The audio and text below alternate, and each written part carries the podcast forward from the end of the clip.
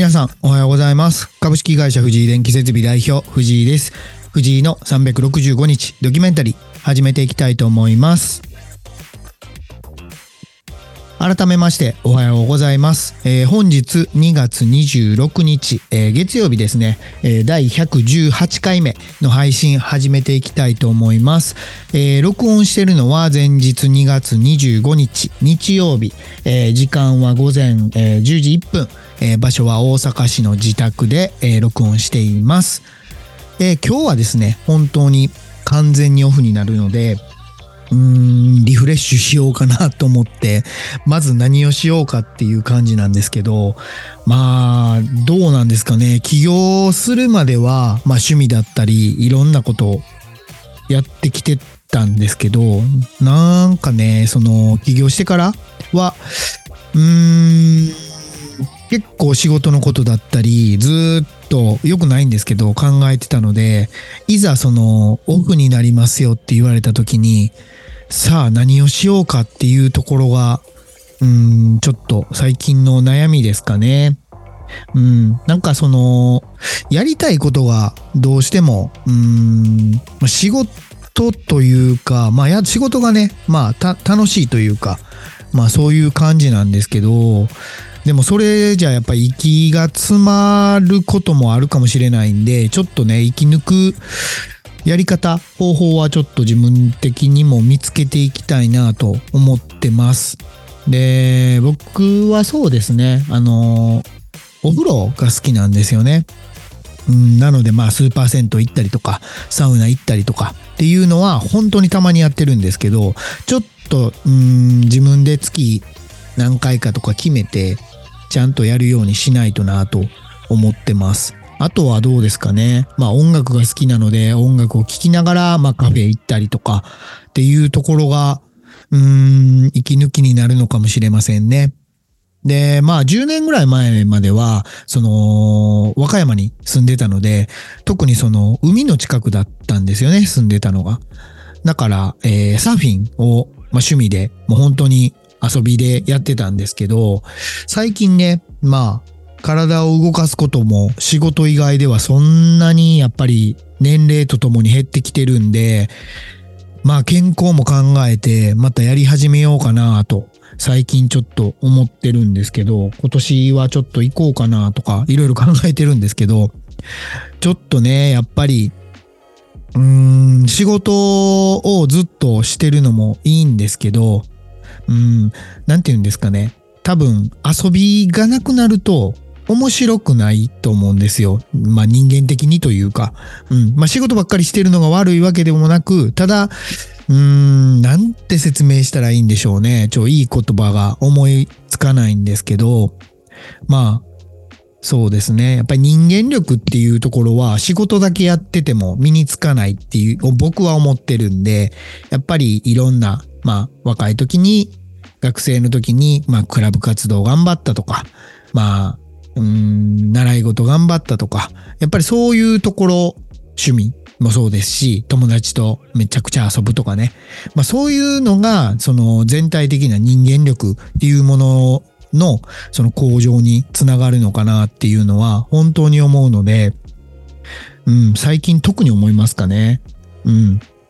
な真面目が悪いとか、そういうわけでもなく、うーん、なんて言うんですかね、人間としての幅が広がると言ったらいいんですかね。うん。まあ、コミュニケーション能力もそうですし、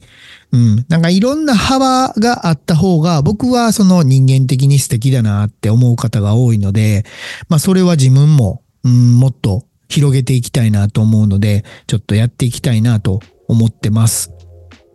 はい。で、今日この配信してる26日からまた1週間が始まります。で、今週の予定は、えっ、ー、と、徳島県で、えっ、ー、と、停電工事があります。で、その停電工事は、うん、スーパー系列なので、冷蔵庫と冷凍庫があるんですよね、当然。で、やっぱり停電しちゃうと溶けてしまうっていうところで、まあ、えー、2時間っていう縛りになってます。で、まあ、2時間で到底終わるような内容じゃないので、2時間を、えー、3日やります。えー、2時間、2時間、2時間ですね。はい。で、それをまあやるんですけど、まあ、えー、職人たちにもう請負いで渡し始めてるんで、ただちょっとボリュームが多いので、1日、1日目だけ、えー、僕が行って一緒にしようかっていう話をしてて、まあ2日目3日目はもう任せていくっていう流れに、今週はなってますかね。はい。で、その、うん、新しい新規取引先っていうところからいろいろうん、まあ問い合わせだったり、まあご紹介もあるんですけど、結構ね、うん、やっぱり、なんて言うんですかね、会社の、相手の会社の規模が大きくなればなるほど、えー、まあこちらの要望が通りにくいっていうのをすごく感じてますね。まあ、大手だから仕方ないんだとは思うんですけど、それなりにやっぱり人件費だったりいろいろかかるものは大きい方がかかるので、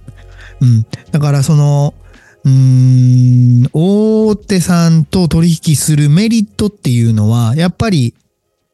うん、すごく広告だったり、その広げていく力っていうのはすごくあるので、案件数っていうものがやっぱりとんでもなく多いですね。特に安定的にあります。まあ、そこが魅力の一つですかね。で、デメリットとしては、もうこちらの技術とか、まあ、その、まあ品質ね、品質とか、そういうの関係なく、もうどんな業者でも、まあ一律これっていう感じはやっぱり曲げないですね。はい。A 社、B 社、C 社であって、まあ A 社はクオリティが高い、C 社はまあ仮に、まあ粗悪と言ったらあれですけど、っ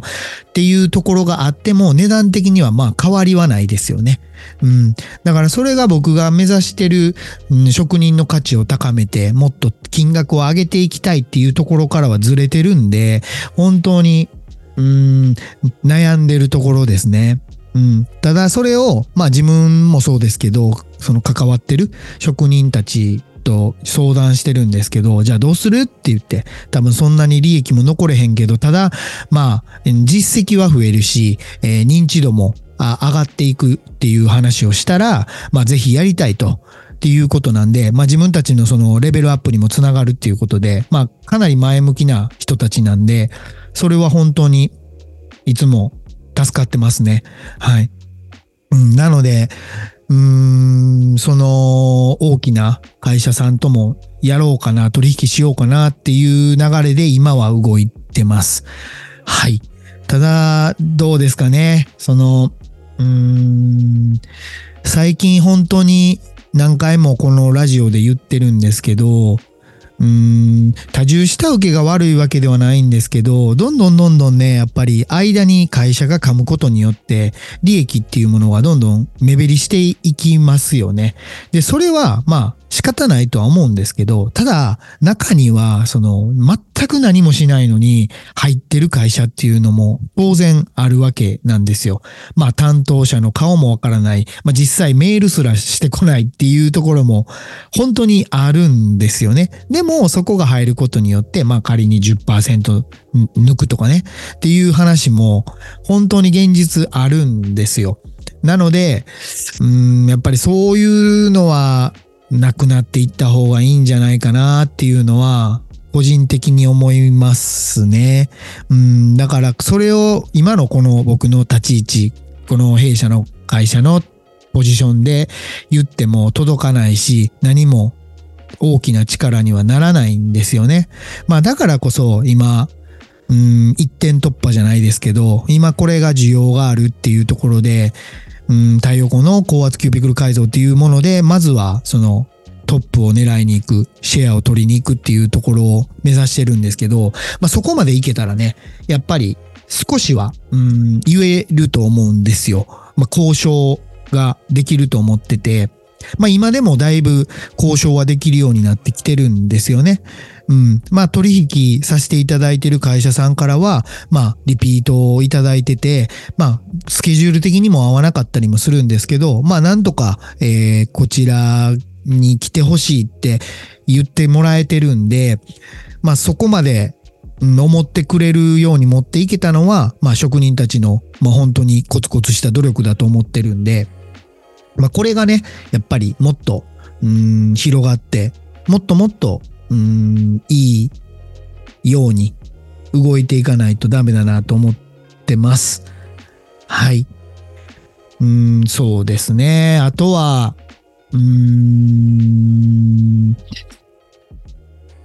うーん、案件数に関してはそうなんですけど、あとはその職人たちがどうしてもその、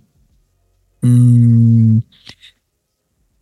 自分の、えー、欲っていうものがたまに出てくる人がいます。まあそれは当然なんですけど、まあ自分がこんだけ頑張ってるのにとか、まあ仮に A さん B さんが一緒に現場に行ったとします。で、A さんはすごく用意をしてました。で、B さんは A さんが用意してくれてるもんだと思って何もしてきませんでした。で、いや、その金額はお互い同じですってなった時に、やっぱり A さんの方が不満に思うんですよね。ストレスかかっちゃって。うん。で、それが B さんが気づかない人もいるし、うん、その辺がね、最近やっぱりとても難しいなと思いますね。まあ、それぞれ職人なんで個性が強い人もやっぱ多いんですよ。やっぱり自分の腕に自信がある人たちばっかりなんでね。うん。だからそれを、まあ、まとめるって言ったらちょっと言葉が適切かどうかはわかんないですけど、うん、やっぱりね、本当にその辺が、うん、難しいなと思いますね。うん。だから、それのためにはやっぱりある程度のルールっていうものがいるのかなっていうのは走りながら今考えてますね。うん。だからその、うーん、仕組みも大事ですし、ルールも大事ですし、うん、本当にその今自分がやろうとしてることっていうのは本当に難しいんだなっていうのは改めて、うん、思いますね。うん。でこれが、まあ自社社員でやるとするなら、まあスケジュール管理とかは楽でですけど、まあやっぱり当然ずっと、うん、毎月固定費っていうものがかかってくるし、うん、どうしてもその、外部の人よりは、社内を優先するっていうことも、にもなると思うんですよ。その辺のバランスがやっぱり他の会社さん見てても、まあそうで、うん、社員をすごく大切にして外中っていう呼び方は適切じゃないですけど、下請けさんは安くこき使うっていうような会社もやっぱりあるんですよね。うん。だからそれがね、うん、この業界の悪いところの一つかなと思ってて、まあ社員になればいいのかって言ったら、まあ給料もさほど上がらず、まあ土日もそんなに休めず、っていう感じもあるし、かといって個人事業主で、まあ一人親方として働いたら、うん、すごく、まあ請負まで行けたらいいですけど、応援でいてるとしたら、本当に、まあずっと働いて、休みもなく働いて、それでもやっぱり単価が上がらないっていう、うん、悪いところもやっぱりあるんですよね。うん。で、やっぱりこの業界が人材不足っていう、いうので、どんどんどんどん若い人に来てほしいということで、まあクリーンな、うん、福利厚生をやってる会社も増えてきてますし、いろんなそのメリットがあるよっていうところで、まあ SNS だったり、まあいろんなところを用いて、まあ宣伝して、まあ呼び込んでんのはいる、いいんですけど、まあただ、その呼び込んだ時に、その人たちががっかりしないのかっていうのは僕がすごく思うところで、うん。当然、やっぱり来てもらわないと本当にね、これから先、先細りしていくぐらい職人って少ないんですよね。うん。だから、うーん、やっぱり同時並行する必要があると思ってて、人が足らないから呼ぶだけではなくて、なんでこの業界がこうなっちゃったのかっていうところをもっと考えたいと思うんですよ。うん。なんでこの業界がその魅力がなく、うん、人が来ないのかっていうのは、今現状のこの体制に問題があるんじゃないの？っていうのを、まあでもみんな分かってるんですよ。分かってるけどどうすることもできない。仮にやろうとしたら、まあ何かの力で潰されてしまう。まあ自分たちがやっぱり生きて、生き残っていけないっていうところがあるんで、なかなか行動にも移せないっていうのがあるんですよね。うん。だからそういうところを少しでも、うん、改善できたら、本当にうん職人っていい仕事だと僕は思ってるんでかっこいいしねうんもうちょっとそれを形にしていきたいなと思いますはい